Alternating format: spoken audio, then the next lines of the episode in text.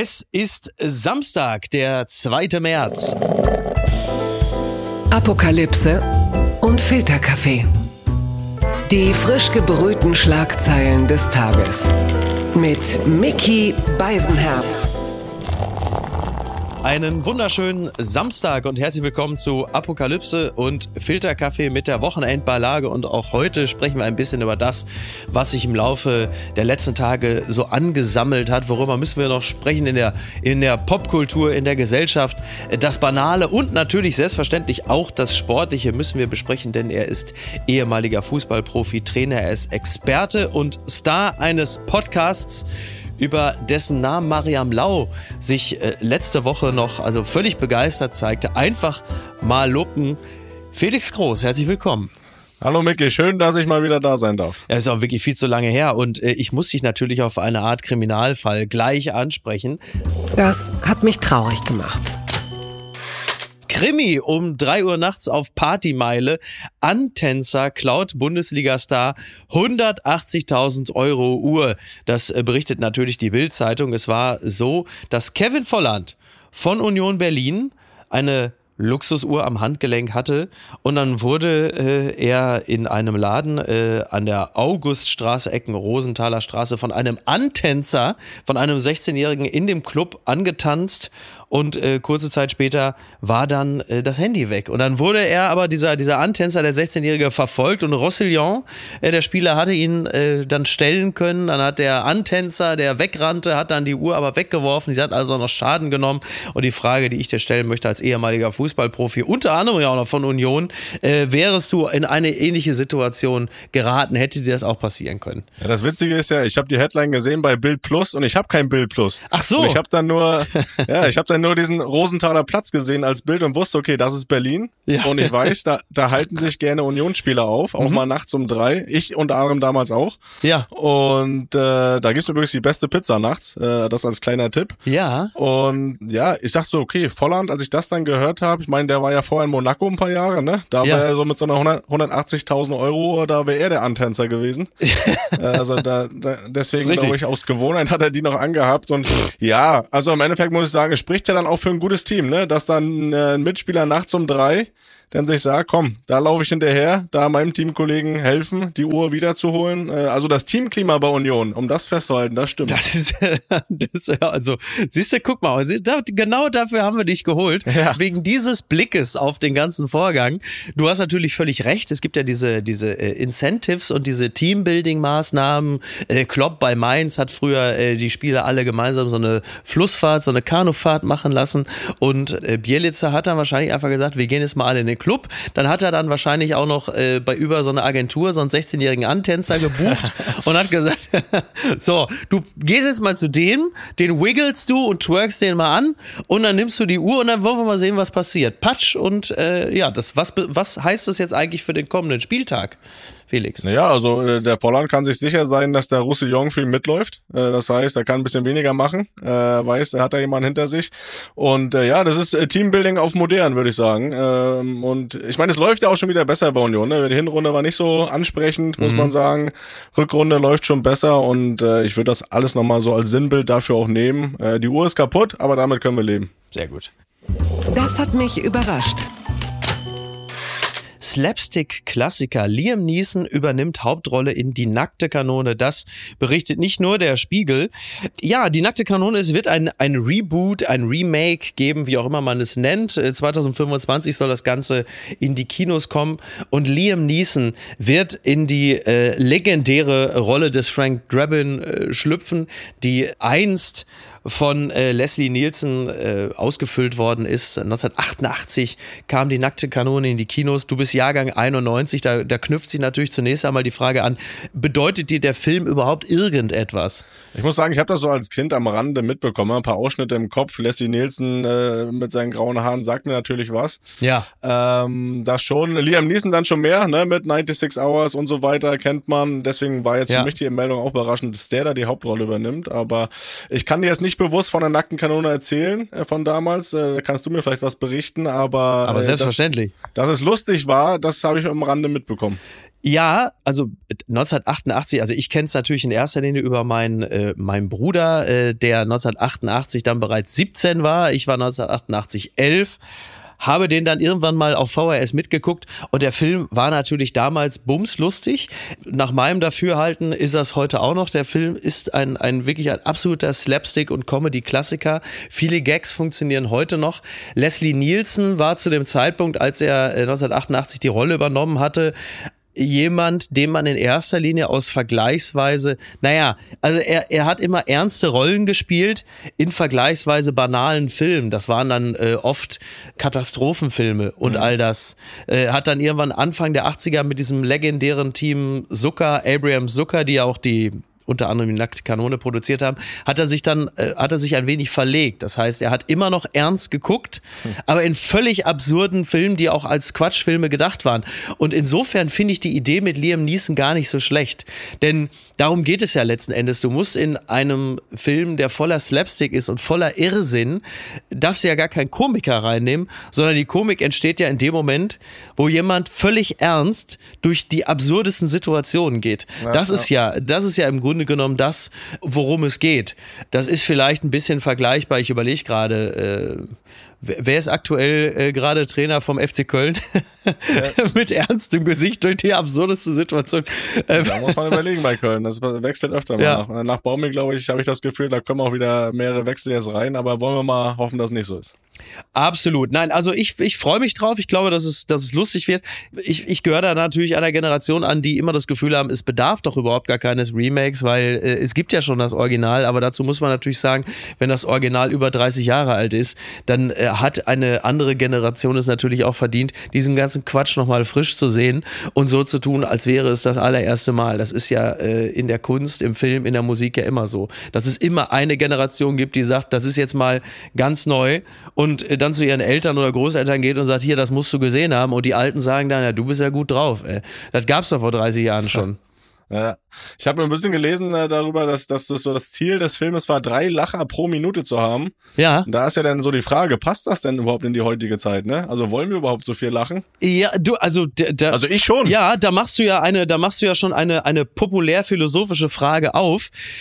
Meine Erfahrung ist in den letzten zwei, drei Jahren, dass das Bedürfnis nach reinem Blödsinn wieder viel größer geworden ist. Also das, was man vor so ein paar Jahren noch gesagt hätte, äh, die Zeiten sind zu ernst und wir müssen jetzt alle ernster werden und wir müssen uns jetzt aber auch mal mit anderen Dingen befassen, das ist meines Erachtens schon wieder gekippt, weil alles so ernst ist und selbst die, selbst der Humor, selbst die Comedy in den letzten Jahren ja im Grunde genommen ohne Haltung gar nicht mehr ausgekommen ist. Also du hattest ja nur noch Sendungen, wo es eigentlich fast nur noch um Haltung ging ja. und nach acht Minuten irgendwann auch mal so ein halber Lacher kam und dann gab es aber auch wieder zehn Minuten Frontalunterricht.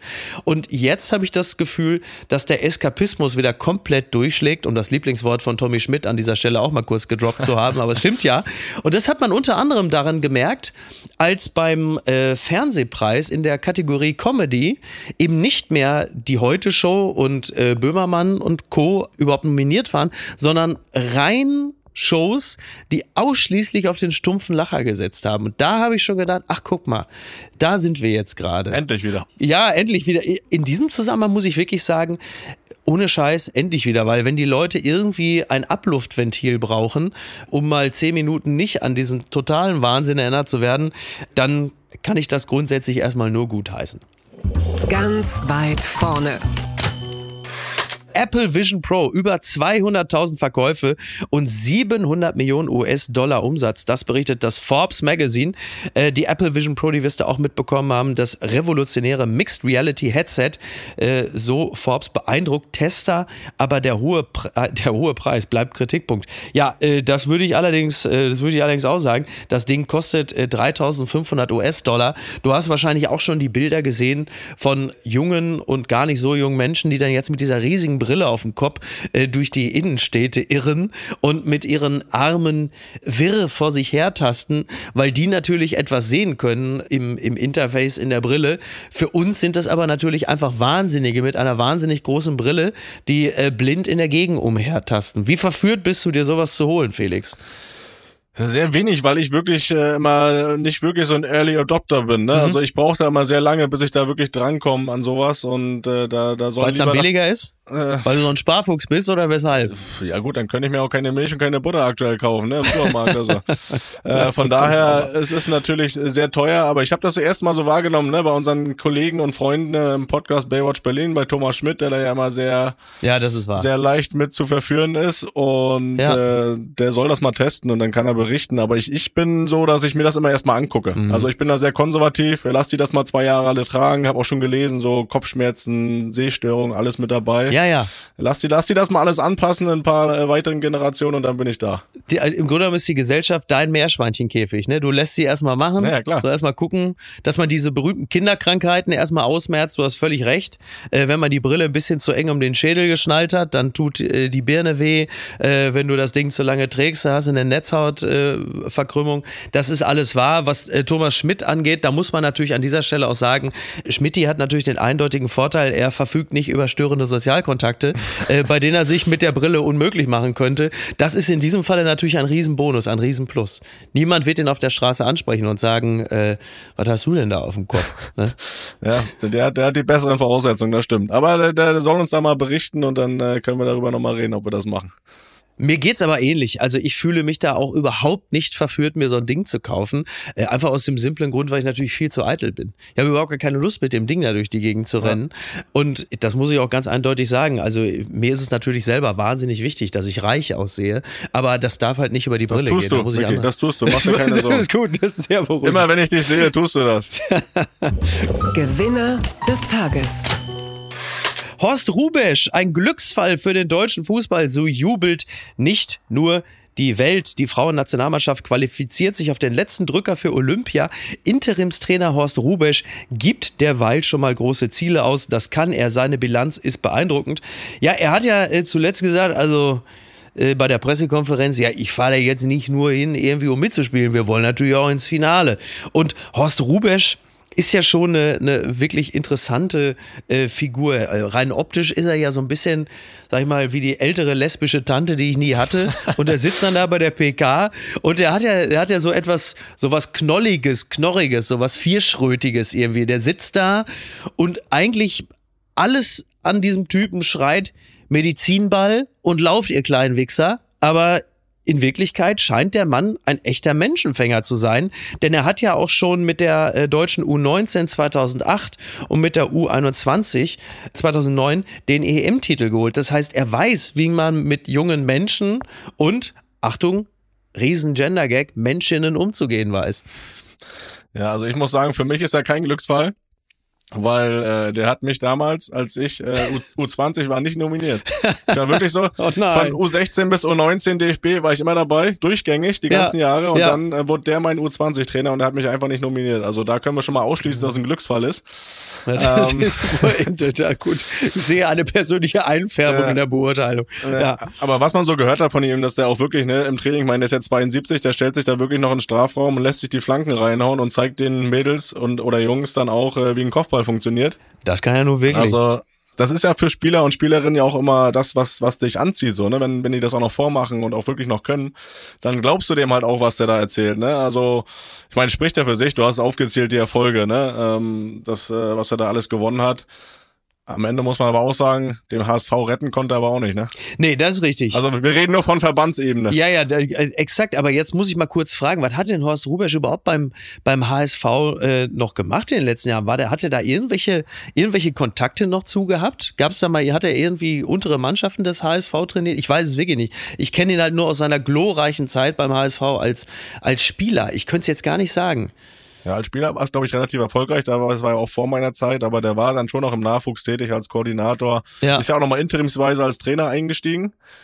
Der war auch, äh, auch wieder ein persönliches. Der war, äh, ich habe mein letztes Profispiel gegen den HSV gemacht äh, und da war er dieser Interimstrainer. Also da haben wir auch 4-0 auf den Sack bekommen. Also ich, äh, frag mich bitte nicht nochmal nach Horst Rubersch. Gucken mal, wer da spricht. Diplomaten statt Granaten, Satz von Olaf Scholz in Dresden regt viele im Netz auf. Ja, Olaf Scholz, also ich zitiere nochmal NTV, Olaf Scholz war ja in Dresden, hat sich den Fragen von Bürgern gestellt.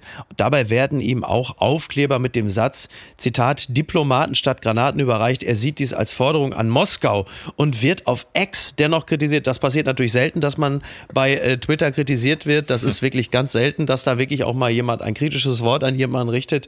Manchmal sogar auch in verrutschtem Ton. Das habe ich schon, das habe ich schon mitbekommen, dass das wohl schon geschehen sein soll. Aber generell, also du, du bist ja aus, aus Mecklenburg-Vorpommern. Das äh, heißt, in deinem Bundesland wird in diesem Jahr nicht gewählt. So, deswegen ist natürlich die Beurteilung dessen, was in Brandenburg, in Sachsen oder in Thüringen vor sich geht, für dich jetzt ja erstmal keine erhebliche Frage. Trotzdem, wie, wie nimmst du den Mann, der ja auch dein Bundeskanzler ist, generell wahr? Also äh, grundsätzlich erstmal zu dem Thema, auch wenn im MacPom nicht gewählt wird, äh, diese politische Situation und Lage, die, die beschäftigt mich schon. Also das schon, dass ich mit, äh, mich damit auch auseinandersetze und äh, das ja auch mit, mit äh, gewissen Schock Zustand teilweise wahrnehme. Mhm. Ähm, ja, natürlich, er ist, er ist unser Kanzler, da kommen wir nicht drum rum. Wurde ja demokratisch gewählt, von daher. Äh, klingt ja also, also derartige Begeisterung, die ich da raushöre. Ja, ja ähm, ich muss ja trotzdem sagen, dass ich jetzt kein Politikexperte bin und ich kann auch nur das immer dann beurteilen, was so rüberkommt, auch vom menschlichen, mhm. vom Typ her. Und da ist es mir einfach zu, zu grau zu, ja. zu wenig, äh, äh, auch zu wenig authentisch, zu wenig Persönlichkeit, die man, glaube ich, einfach braucht in der Position. Und ich bin da völlig parteiunabhängig. Ich beurteile den Menschen dann schon eher. Und äh, da kommt mir einfach zu wenig rüber in dem Sinne, ähm, dass man sagt, dem vertraue ich, dem, dem folge ich, da, da habe ich ein gutes Gefühl bei. Äh, rein fachpolitisch äh, möchte ich da mich gerne zurückhalten, weil ich auch. Äh, da geht's dir nicht anders als Olaf Scholz. Da geht's dir nicht äh, anders als Olaf Scholz selbst, der in der Öffentlichkeit sagt, rein fachpolitisch würde ich mich auch sehr gerne zurückhalten. Ja, das, das, das ist dann schwierig in der Position. Aber ich, ich habe es mittlerweile so, man hört zu jedem Themen äh, Leute reden, die davon nichts wissen mhm. und deswegen möchte ich mich dann eher dazu nicht äußern und derjenige sein, der auch zu etwas äh, was sagt, wovon er keine Ahnung hat. Ich kann das nur immer beurteilen, was so rüberkommt, menschlich und da muss ich sagen, äh, könnte ich mir schon jemand einfach stärkeren, der ein stärkeres Bild abgibt, äh, vorstellen. Gibt es da äh, jetzt nur wirklich rein menschlich, und darum geht es ja ganz häufig auch bei der äh, Kauf- bzw. Wahlentscheidung, gibt es überhaupt irgendjemanden, bei dem du mal zuckst und sagst, den sehe ich gerne oder die oder das, wenn, wenn ich sehe, dass der oder die irgendwo sitzt oder spricht oder so, dass du das, äh, um mal diesen schrecklichen Begriff abgeholt äh, zu benutzen, wo du dich abgeholt fühlst, wo du sagst, jetzt mal parteiunabhängig fast, ja, klingt immer irgendwie ganz gut. Ja, da muss ich wirklich auch betonen, dass es parteiunabhängig ist. Da geht's mir dann wirklich rein um den Typen. Da, da würde ich eher so mal Richtung Lars Klingbeil gehen. Mhm. Äh, wenn ich den reden höre, wie, wie, der, wie der sich verkauft, wie der auch vom Typ her ist, der einfach auch nahbarer wirkt ja. in seinen ganzen Auftreten. Aber sonst, äh, lieber Mickey, fallen mir da nicht ganz so viele ein. Auch als es dieses Triell gab, habe ich mir gedacht, oha, äh, da wüsste ich jetzt auch nicht, äh, wen, wen wähle ich da, als da Scholz, Baerbock und Laschet standen. Ja. Äh, da kam auch nicht viel an bei mir. Von daher, ähm, ja, wenn ich jetzt jemand sagen müsste, dann wäre es so dieser Lars Klingbeil, aber ohne mich jetzt da für eine Partei auszusprechen. Werbung. Mein heutiger Partner ist Barissimo die Kaffee-Eigenmarke von Aldi. Ah, ist das nicht eine herrliche Vorstellung? Ihr sitzt in eurem Lieblingscafé draußen in der Sonne, ihr genießt einen herrlichen Espresso in Barista-Qualität und dann fällt euch ein, ja, ich, ich wohne ja auf dem Land. Ich wohne ja irgendwo in der Peripherie. Es gibt ja gar kein schönes Café, wo ich mich hinsetzen kann. Aber ich habe einen Stuhl, ich habe einen Tisch, ich habe einen Garten und ich habe Barissimo. Barissimo von Aldi. Das ist äh, ganz fantastisch, denn man kann sich eine kleine Auszeit mit Barissimo gönnen. Die kleine Auszeit, das bedeutet, mit Barissimo wird das Leben einfach bonissimo. Und das Issimo steckt bei der neuen Kaffee-Eigenmarke Barissimo von Aldi schon mit drin. Barissimo, das ist Barista, Qualität zum Original Aldi-Preis und man muss auf nichts verzichten. Denn man kann sich seinen Daily Coffee in Barista-Qualität jeden Tag leisten und natürlich auch genießen. Es gibt ganze Bohnen, Kaffeepads, Kaffeepulver für die Maschine und Kaffeekapseln, quasi alles, was das Herz begehrt und für jeden Geschmack ist etwas dabei. Ah, fantastisch und schöner Espresso Macchiato, das wäre doch jetzt genau das Richtige. Ne? Also mach dein Leben Barissimo exklusiv bei Aldi. Alle Infos zur Eigenmarke von Aldi findest du auf aldi-nord.de slash Barissimo oder auf aldi-onlineshop.de, aber natürlich auch wie immer in den Show Notes. Und es tut mir wirklich leid, ich habe keine Zeit mehr. Ich muss mir jetzt erstmal einen Kaffee machen. Fun Fact des Tages. Bittere Klatsche für die Bachelors. RTL-Show erreicht Tiefswert. Das berichtet das Feuilleton von Watson. Ich äh, merkte kurz auf, als sie dann da schrieben, äh, völlige Klatsche, Flop total. Ich dachte, was, worum geht's denn da? Da klickte ich an und sagte, die Bachelors. Da war ich ein bisschen verwundert, weil ich dachte, aha, äh, ich dachte immer, das sei so erfolgreich, aber offensichtlich hat sich das für RTL noch nicht so richtig ausgezahlt, dass sie dieses Jahr zwei Bachelors an den Start geschickt haben. Äh, jetzt natürlich die Frage, ist das überhaupt irgendetwas, äh, das du guckst, wofür du dich interessierst? Was ist denn so dein Guilty Pleasure, wenn du fern siehst. Ja, erstmal muss ich sagen, blutet da schon so ein bisschen mein RTL-Herz. Ne? Ich mache ja für RTL als äh, Fußballer-Experte ein bisschen was.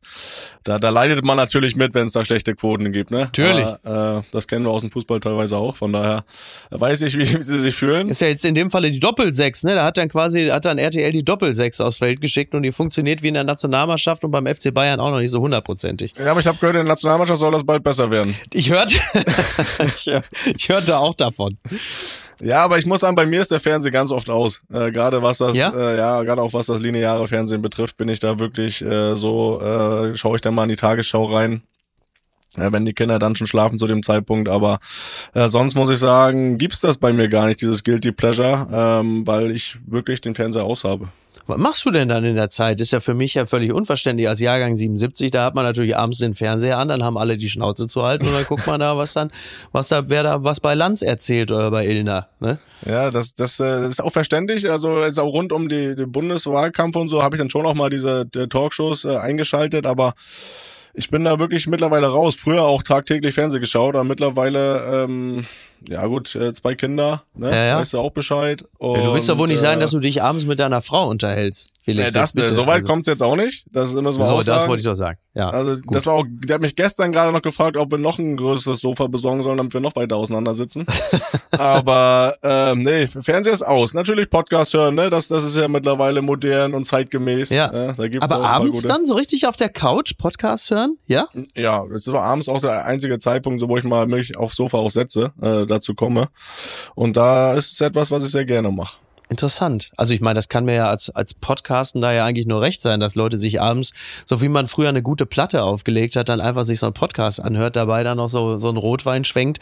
Das finde ich natürlich grundsätzlich erstmal sehr, sehr gut und richtig. Finde es nur erstaunlich, weil das ist ja etwas, was ja immer mehr Leute schildern. Dem, dem Fernsehen brechen ja wenn auch nicht schlagartig, aber sukzessive, so wie von Sylt, ja immer weiter äh, Teile ab, sodass immer weniger Leute schauen weil es halt nicht mehr so richtig zeitgemäß ist für einige, dass man auch zu einer bestimmten Uhrzeit vor dem Apparat sitzen muss, um irgendwas zu gucken.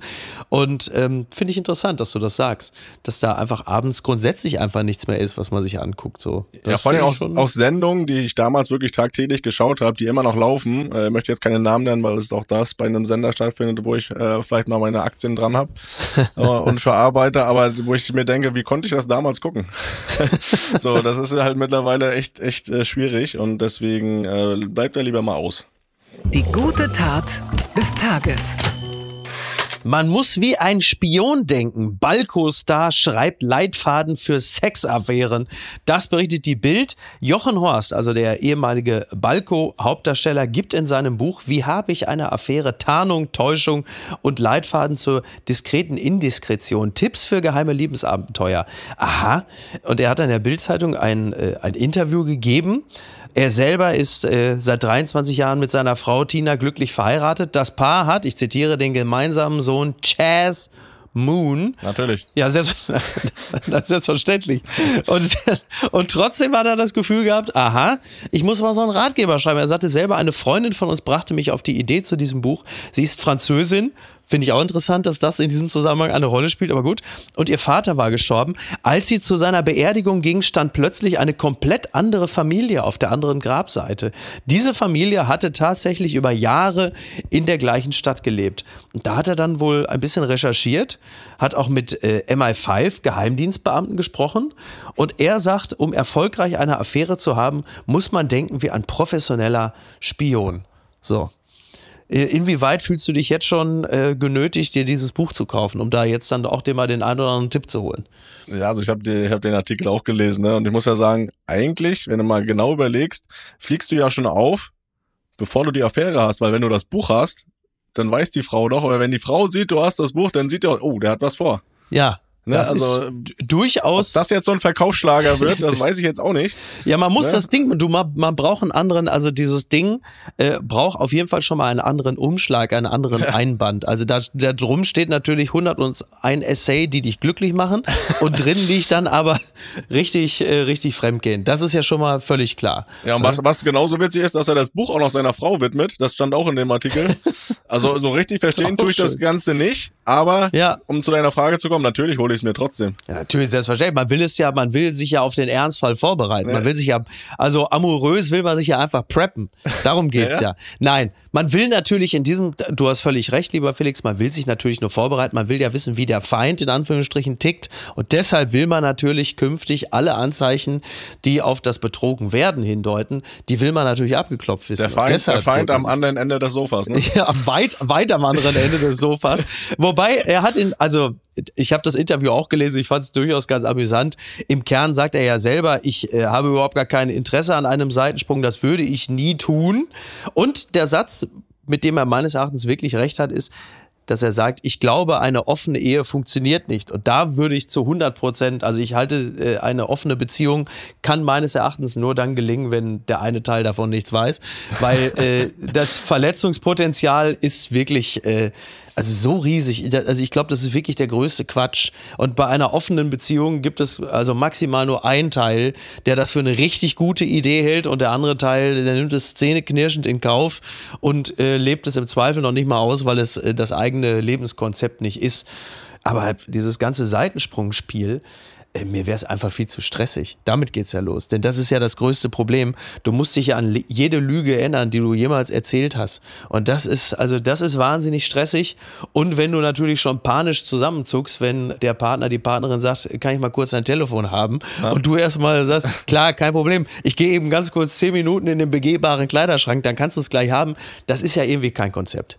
Ja, da kannst du direkt mal deinen Koffer holen und äh, die Sachen packen. Das, äh, das auf jeden Fall. Nee, ich bin da, ich bin da ganz deiner Meinung, auch die offene Ehe. Ich habe auch noch keinen Erfahrungsbericht gehört, wo das langfristig funktioniert hat, ehrlich gesagt. Das ist auch nicht. Und deswegen äh, kann man nur die Empfehlung aussprechen, lasst es sein, es kommt eh alles raus. Bitte empören Sie sich jetzt. wir bleiben mal äh, im Bereich der, ähm, nennen wir es mal vorsichtig, Regelausdehnung. Die äh, Nordsee-Zeitung, äh, ein Kommentar von Lars Brockbalz, äh, das ist zu lesen. Die Freigabe von Doping bei den Enhanced Games ist zynisch. Und er bezieht sich auf eben diese Enhanced Games. Ein, äh, ein Konglomerat von Millionären und Milliardären hat äh, sich überlegt, dass es doch eigentlich eine super Idee wäre, äh, einen alternativen olympischen Wettbewerb auszurufen, bei dem die Bestleistung auf Grundlage äh, von Doping stattfinden. So, da sagen jetzt natürlich einige Sportler, ja klar, sag's ja, Olympia, ne? was denn? Aber in diesem Falle ist es offiziell ausgeschrieben. Also da ist das Dopen ein, ein elementarer Teil des Wettbewerbs. Und äh, der Kollege von der Nordsee-Zeitung findet das zynisch. Die Frage ist, wie findest du es? Absolut modern, weil wir leben doch in Zeiten, die immer verrückter werden und äh, und immer irrer und ich glaube, nein, also ganz, das ist totaler Schwachsinn. Also es ist ja alleine schon gesundheitsgefährdend. Also alles, was gesundheitsgefährdend ist, ist für mich Schwachsinn. Vor allem bewusst, das bewusst zu machen. Ja, Äh, ich meine, auf die Freigabe von Doping warten sie ja bei der Tour de France schon lange, aber ähm, es ist ja im Endeffekt, im Endeffekt, äh, boah, also das, äh, es passt zu den Zeiten, wo alles immer verrückter und irrer wird und äh, Leute Sachen entscheiden, die auch nicht äh, wirklich viel gelernt haben vor. Aber äh, absoluter Schwachsinn. Aber es ist ja eine Form der Offenheit, die äh, in der Tat gesundheitsgefährdend ist, wobei man dann wahrscheinlich äh, sich mit dem einen oder anderen Mediziner unterhalten muss, der sagt, ja, bis dahin ist es gesundheitsgefährdend, ab hier ist es aber völlig okay. Es ist ja zumindest ein Grad an Offenheit, den ich äh, beeindruckend finde, weil es halt eben nicht so geschieht, wie es in anderen Wettbewerben äh, vonstatten geht, dass man es halt heimlich macht und dass man die anderen, die vielleicht noch einen, einen Ehrenkodex verfolgen, dass man sie halt einfach nach Strich und Faden bescheißt, sondern in diesem Falle sagt man ganz klar, es gibt hier den Sportler, die Sportlerin und dann gibt es die medizinische Abteilung und wie auch letztens im Podcast schon erwähnt und ähnlich wie bei der Formel 1, also Konstrukteure und Fahrer, sagt man an dieser Stelle, es ist am Ende die Kombination aus beiden, die dann dafür sorgen, dass unser Sprinter die 100 Meter unter 9 Sekunden läuft. So, ist doch eigentlich ein fairer Deal. Ja, aber ich gehe nochmal auf das Thema Gesundheit zurück und du sagst es dann bis hierhin und, und äh, nicht weiter, aber äh, es gibt ja dann auch noch den Privatmenschen und du verführst ja zu einer Sucht und zu einer Abhängigkeit. Du kannst vielleicht im Sport sagen, hey, bis dahin darfst du das nehmen, dann, dann bringst du dir und die Leistung, ist ja alles schön und gut, aber wenn es dann im Privaten weitergeht, weil du dadurch eine, eine Sucht entsteht, eine Abhängigkeit entsteht, dann wird's ja schon wieder gefährlich. Von daher äh, sehe ich das alles als äh, großen Schwachsinn an. Das ähm, hatte mich äh, auf einer anderen Ebene immer ein bisschen an den Red Bull-Konzern erinnert der ja seinerseits äh, seine Athleten und Athletinnen ja äh, auch zu immer ganz neuen, absurden Höchstleistungen trimmt, wenn es irgendwie um Wingsuits geht, irgendwo runterspringen, äh, irgendwelche äh, Flugkunststücke zu führen oder so. Auch in diesem Bereich, ohne das klassische Doping, hast du natürlich Sportler, Sportlerinnen, die immer weiter ihre Grenzen verschieben und das auf eine Art und Weise, die nicht ohne eine stattliche Anzahl von Todesfällen äh, vonstatten geht. Das war so, das war so mein Gedanke ähm, in dem Zusammenhang. Zusammenhang, wo ich immer dachte, ja, auf eine andere zynische Art und Weise geschieht es da ja schon die ganze Zeit. Ja, total. Also dafür gibt es dann auch genug Argumente. Aber ähm, auch da, ne, wie bei der Brille vorhin, äh, lass sie erstmal machen und gucken, bis irgendwas sicher ist und dann bin ich vielleicht auch dabei. Gucken mal, wer da spricht. Für irgendeinen Kunstscheiß wäre ich vermutlich nicht der Richtige. So ist natürlich Liam Gallagher zu zitieren, der zusammen mit John Squire von den Stone Roses, dem ehemaligen Musiker dort, äh, in der Süddeutschen ähm, gibt es ein schönes Porträt, denn Liam Gallagher und John Squire haben ein Album aufgenommen und Liam Gallagher ist sich natürlich treu geblieben, äh, als der Mann mit der größten Fresse in der Musikbranche hat er natürlich gleich gesagt, das ist das beste Album seit Revolver von den Beatles, also sagen wir mal das beste Album seit rund 60 Jahren.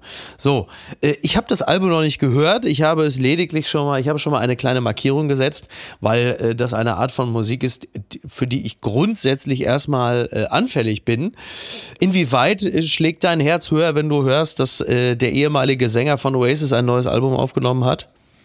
Also es ist ja auch nicht wirklich meine Zeit gewesen, aber wenn ich Oasis höre und Wonderwall, dann äh, ist es alles das, was ich brauche. Äh, mehr brauche ich nicht. Äh, ne? Liam Gallagher, das, das ist die Verbindung dazu. Und äh, jede Party, ne? Ich meine, wir kennen ja unser Studio Bummens Weihnachtsparty, äh, den Karaoke-Raum. Oh, ja.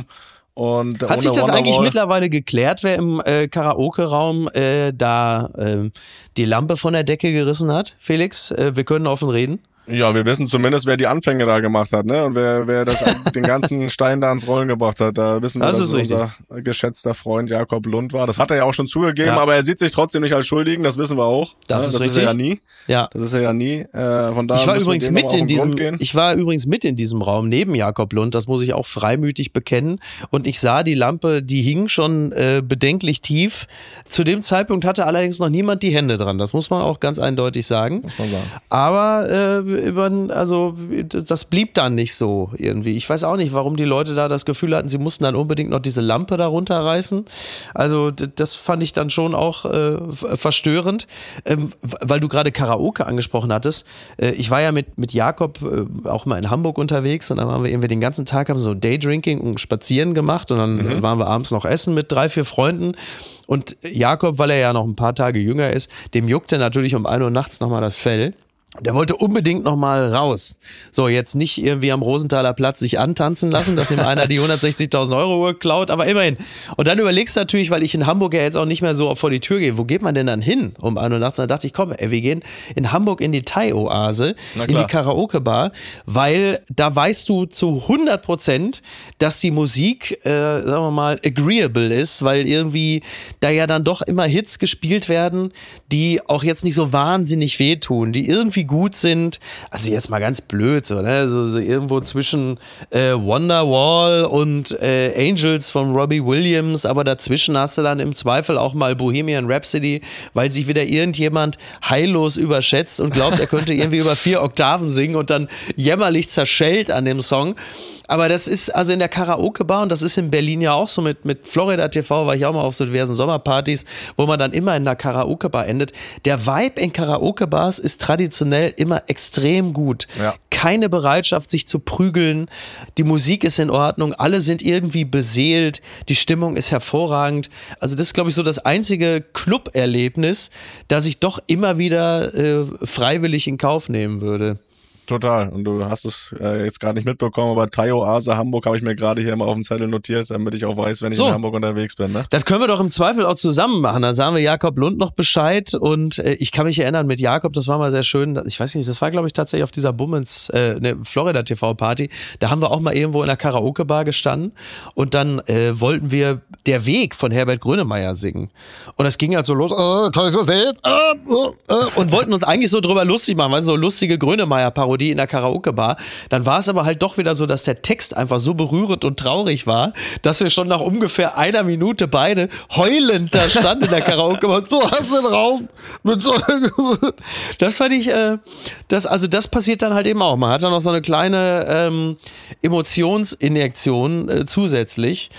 Aber ich will dich dann doch nicht so schnell äh, aus dem Thema Musik entlassen, weil ich natürlich zum einen erstmal wissen möchte, was ist denn überhaupt so eine Art von Musik, die, äh, die dein Herz höher schlagen lässt? Boah, das ist ganz wild, das ist ein, ein ganz bunter Mix. Da geht's auch von Herbert über Robbie bis äh, auch mal zu David Guetta, aber auch Deutschrap. Ja. Äh, Was für eine Art von Deutschrap? Ja, Was mein, ist es dann? Mein Favorit ist aktuell Montez.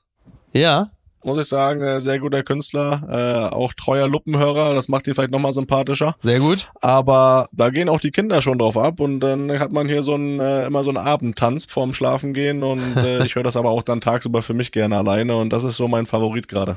Ich krieg's ja in erster Linie immer über meine Tochter mit, die äh, wird ja irgendwann im Juli, irgendwann im Juli, weiß ich, ist auch gut, ich weiß genau, wann sie im Juli neun wird. Frag sie nochmal. Und ja, genau, ich hake nochmal nach, da kann mir schon wieder was anhören. Und äh, da wir uns einen Spotify-Account teilen, kriege ich natürlich speziell im Auto immer mit, was gerade so angesagt ist. Und im letzten Jahr war es halt noch Nina Chuba, mhm. äh, davor war es Zoe Wees. Momentan ist Ailiva extrem angesagt. Ich kannte die gar nicht, aber die macht halt so Deutsch-Pop, im Zweifel dann auch zusammen mit irgendwelchen äh, Deutsch-Rappern. Und das scheint wohl irgendwie bei äh, den Mädels extrem angesagt zu sein in dem Alter, dass sie das schon alle irgendwie, also das ist dann so mein, äh, da, da, kann ich dann immer relativ gut rausfinden, was jetzt schon mal so junge Leute ganz gerne hören. Ja, so, so bleiben wir jung. Ja, es ist so abgefahren, weil ich saß dann letztens, weil ich die dann äh, von der Schule abgeholt habe, mit so zwei achtjährigen Mädchen im Auto. Äh, hört sich auch seltsam an, aber das ist in dem Falle wirklich familiär bedingt. Und äh, die eine, ähm, meine Tochter hörte dann so I Leave und so und die andere hörte gerne Shakira und Madonna. Und was, also Madonna finde ich erstaunlich bei einem achtjährigen Mädchen, dass sie sich äh, die Musik von so einer 63-Jährigen anhört. Aber das scheint wohl irgendwie dann doch, ist ja für Madonna ganz beruhigend, dass das doch noch irgendwie ankommt. Ja, total. Ne, ich bin da wirklich auch für alles offen. Ja, du, ey, pass auf, also jetzt, äh, ich, ich habe ja wirklich versucht, äh, um den Elefanten im Raum herumzutanzen, aber es ist ja nun bekannt, dass sein Bruder sich äh, vor Jahren sehr für Pur ähm, begeistern konnte. Ist das, also wir, wir kommen ja gleich nochmal kurz auf das Thema Fußball zu sprechen. Also ich fand die Idee, dass sein, dass sein Bruder in die Nationalmannschaft zurückkehrt, ja grundsätzlich gut. Aber dann erinnerte ich mich auch daran, dass er wirklich ganz großer Hartmut Engler-Fan ist und, und Pur-Fan. Und äh, wir sprechen ja hier auch von einer Hygiene vom Mannschaftsgeist, auch davon, dass man ja auch auch menschlich und auch musisch auch was in den, ins Team einbringen muss. Also ich mache mir wirklich große Sorgen, muss ich wirklich sagen. Ja, und das auch völlig zu Recht, ne? Ich bin da wirklich auch ja. äh, besorgt, wie er da im Team aufgenommen wird. da kannst du ja. nochmal fünfmal die Champions League gewinnen und Weltmeister werden, wenn du mit dem Musikgeschmack kommst. Hast du es in, in jedem halt, ne? Team der Welt schwer. Weißt du, in Spanien, in Spanien verstehen ja. sie es ja nicht. Weißt du, da sagen sie, komm, lass ich das mal machen, den Deutschen, da verstehen ja. sie es nicht. Aber ja. hier in der Nationalmannschaft, da wird es schwieriger. Ja, ja, das, was ist das eigentlich? Was heißt Abenteuerland eigentlich auf Spanisch? Estate de Aventura oder was ist das dann? Irgendwie sowas, ne? So wird's Wobei sein, Estate ist, glaube ich, Jahreszeit oder sowas, ne? Irgendwie sowas, ne? Land, was heißt denn Land auf Spanisch? Bin ich jetzt? Frag mich äh, nicht sowas. Du, du musst doch andauernd da nach Madrid und dir die Spiele angucken. Du müsstest mir doch sagen können, was Land auf Spanisch heißt. Wahrscheinlich ist es jetzt was völlig Simples und ich hab's einfach, bin, hab jetzt eine geistige Blockade. Aber mir ist gestern ja auch nicht eingefallen, dass das Knut heißt, wenn Leute Weihnachtsbäume aus dem Fenster schmeißen. Da habe ich eine, eine Denk Denkblockade. Dann, äh, wir hatten gestern, weil ich in der Folge mehrfach sagte, wie heißt das denn noch gleich, wenn man den Weihnachtsbaum aus dem Fenster schmeißt? Und mir wurde geschrieben, es gab mehrere Leute, die den Podcast gehört haben und laut durchs Wohnzimmer geschrien haben, Knut, du Idiot, Knut, das heißt Knut. Jetzt sag's doch endlich. Und ich habe immer gedacht, das heißt vielleicht Olaf oder so, aber das habe ich, habe ich einfach habe ich einfach vergessen. Na gut, okay, also wir haben jetzt unter Vorbehalt deinen Bruder jetzt zurück in die Nationalmannschaft gequatscht. Jetzt bleiben wir nochmal beim Fußball. Das Kleingedruckte. Ich zitiere nochmal Watson. Ich weiß nicht, wie die es hier mehrfach in die Folge geschafft haben, aber es, es muss wohl heute so sein. FC Bayern auf Trainersuche. Preisschild für Xabi Alonso offengelegt. Hoch im Kurs in der Gerüchte-Lotterie Stuttgarts Sebastian Hoeneß, Brighton-Trainer Roberto De Zerbi und Real Madrid-Legende Zinedine Zidane. So, also äh, klar, ne, worum es geht. Thomas Tuchel, es wurde jetzt angekündigt, man werde sich nach der Saison trennen. Und damit ist natürlich auch das Rennen eröffnet um die Nachfolge von Thomas Tuchel beim FC Bayern. Um auf das Preisschild zurückzukommen, Bayer Leverkusen hat offensichtlich jetzt mal zu erkennen gegeben, sollte man sich von Xabi Alonso vor 2026 trennen, dann müsste der Verein, der in diesem Falle ja dann Bayern München sein sollte, zwischen 15 und 25 Millionen zahlen. So, du lächelst schon. Du lächelst, weil das zu viel Geld ist, weil Leverkusen das einfach nur äh, macht, um die Bayern abzuschrecken oder weil du sagst, äh, das ist viel zu viel Geld für jemanden, der noch gar nichts gerissen hat. Also ich glaube, erstmal haben die Bayern mit 25 Millionen nicht so gute Erfahrungen gemacht für einen Trainer. Ähm, Deswegen, wenn die die Summe hören, dann sind sie vielleicht schon mal abgeschreckt. Aber ich meine, es liegt da klar. Du meinst, weil Nagels, wie, was hat Nagelsmann gekostet damals, als sie den äh, weggeholt haben? Das waren 25 Millionen. Waren es wirklich 25 Millionen? Ja. Fucking hell, siehst du, hat's ja richtig gelohnt. Ja, stimmt. Ja. ja. Ähm, aber es liegt ja auf der Hand, dass die Bayern das jetzt nutzen. Ne? Also wir haben ja immer noch mhm. ähm, einen Titelkampf, der eigentlich spannend ist. Äh, ein bisschen Abstand ist jetzt schon da zwischen Leverkusen und Bayern, aber allein um da ein bisschen Unruhe reinzubringen. Sie müssen ja gar nicht wollen und trotzdem werden sie ihn kontaktieren und anfragen, ja. einfach um dieses Thema äh, aufrechtzuerhalten, äh, um da einfach in Leverkusen Unruhe zu stiften. Und das, das, das kennt man ja von Bayern aus den letzten Jahrzehnten, äh, dass wenn da irgendwo ein Konkurrent da ist, dass man dann auf anderen Wege versucht, die wirklich auch zu beeinflussen. Ja. Und deswegen ist es normal, dass es kommt. Äh, für mich passen eigentlich nur so Trainer, die wirklich auch auf Augenhöhe mit den Stars sind zu Bayern. Wir haben das, glaube ich, in der mhm. Vergangenheit auch gesehen. Und da fallen mir jetzt, sag mal, in dem Moment drei Namen ein. Das ist Alonso, weil er einfach diese mhm. Karriere als Spieler auch hatte und, glaube ich, auch diese Ausstrahlung, ja. die man jetzt wahrnimmt, äh, hat. Äh, dann haben wir sie dann. Ja. Brauchen wir nicht drüber reden. Hat er, hat er bei Real auch gezeigt. Und dann, ja, äh, ist ein Typ wie Flick. Ja, ob der nochmal wiederkommt. Mhm. Äh, muss er nicht wieder eine Doku machen bei Bayern, aber es hat ja funktioniert. er hat sechs Titel ja. mit Bayern in einem Jahr gewonnen und dieser Typ Trainer passt einfach dahin. Und äh, das sind so für mich diese drei Namen. Und deswegen, du mhm. hast Hönes genannt, keine Chance. Null. 0,0. Nein, zu früh, oder? Ja, ja. Halte ich, halte ich auch für Quatsch. Bei Hansi Flick habe ich so meinen Zweifel, weil ich glaube, dass diese diese Nationalmannschaftszeit und auch die Doku letzten Endes äh, ganz schön an seiner Reputation gekratzt ja. äh, haben. Und so ein, ein Kader, Spieler sind ja dann doch sehr sensible äh, Wesen, die natürlich sehr genau hingucken, ob da jemand zuckt, wo Brüche sind.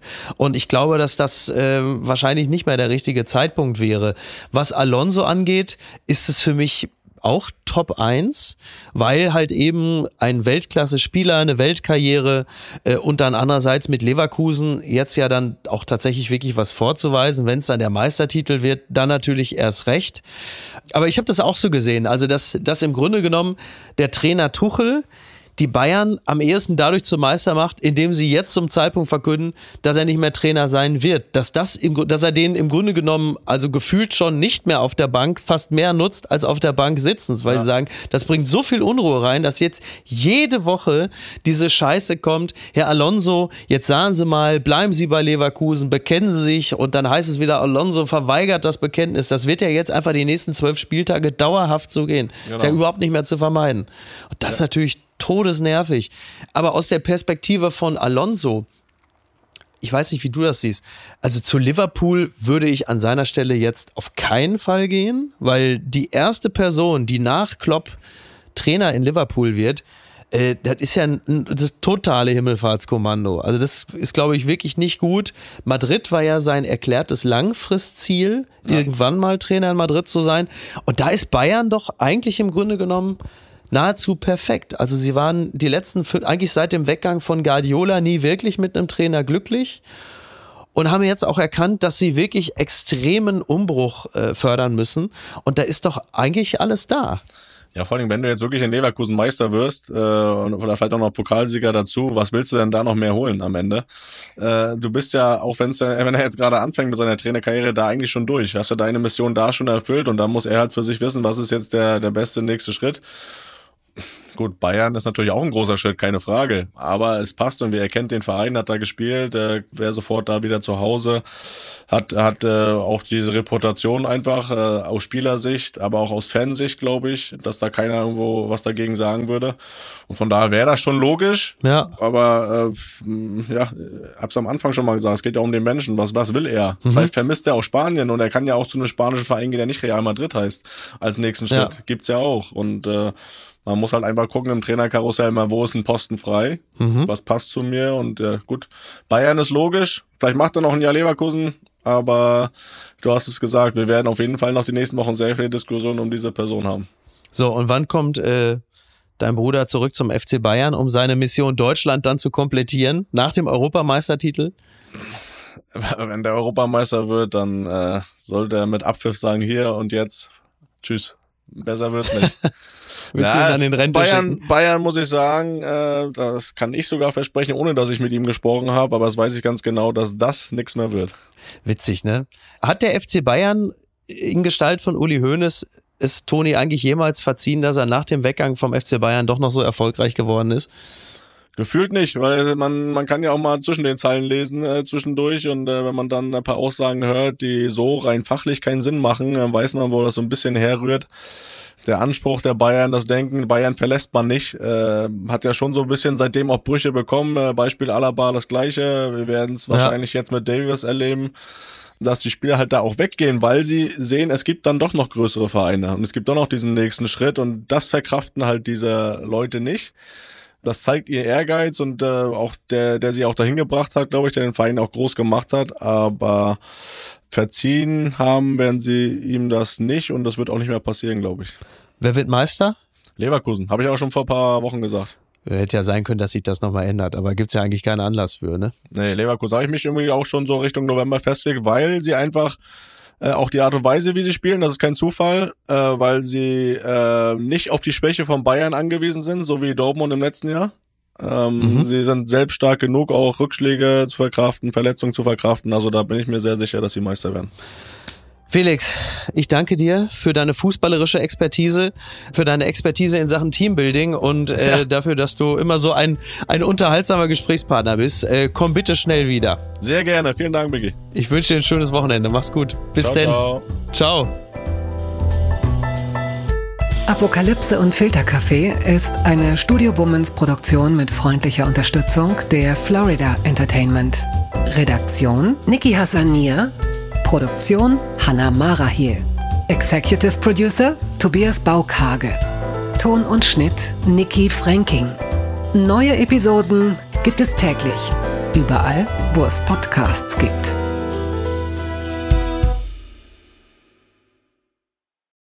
Ich dachte ja, wir machen einen Podcast zusammen, Joko, und dann ähm, hängen wir einfach ab, einmal die Woche, unterhalten uns ein bisschen lustige Alltagsbeobachtung, manchmal politisches ja. Take, dies, das, Feierabend. Was stattdessen passiert, ich muss Sport machen. Naja, Scheiße. auf eine gewisse Art und Weise ist es aber auch abhängend. Ne?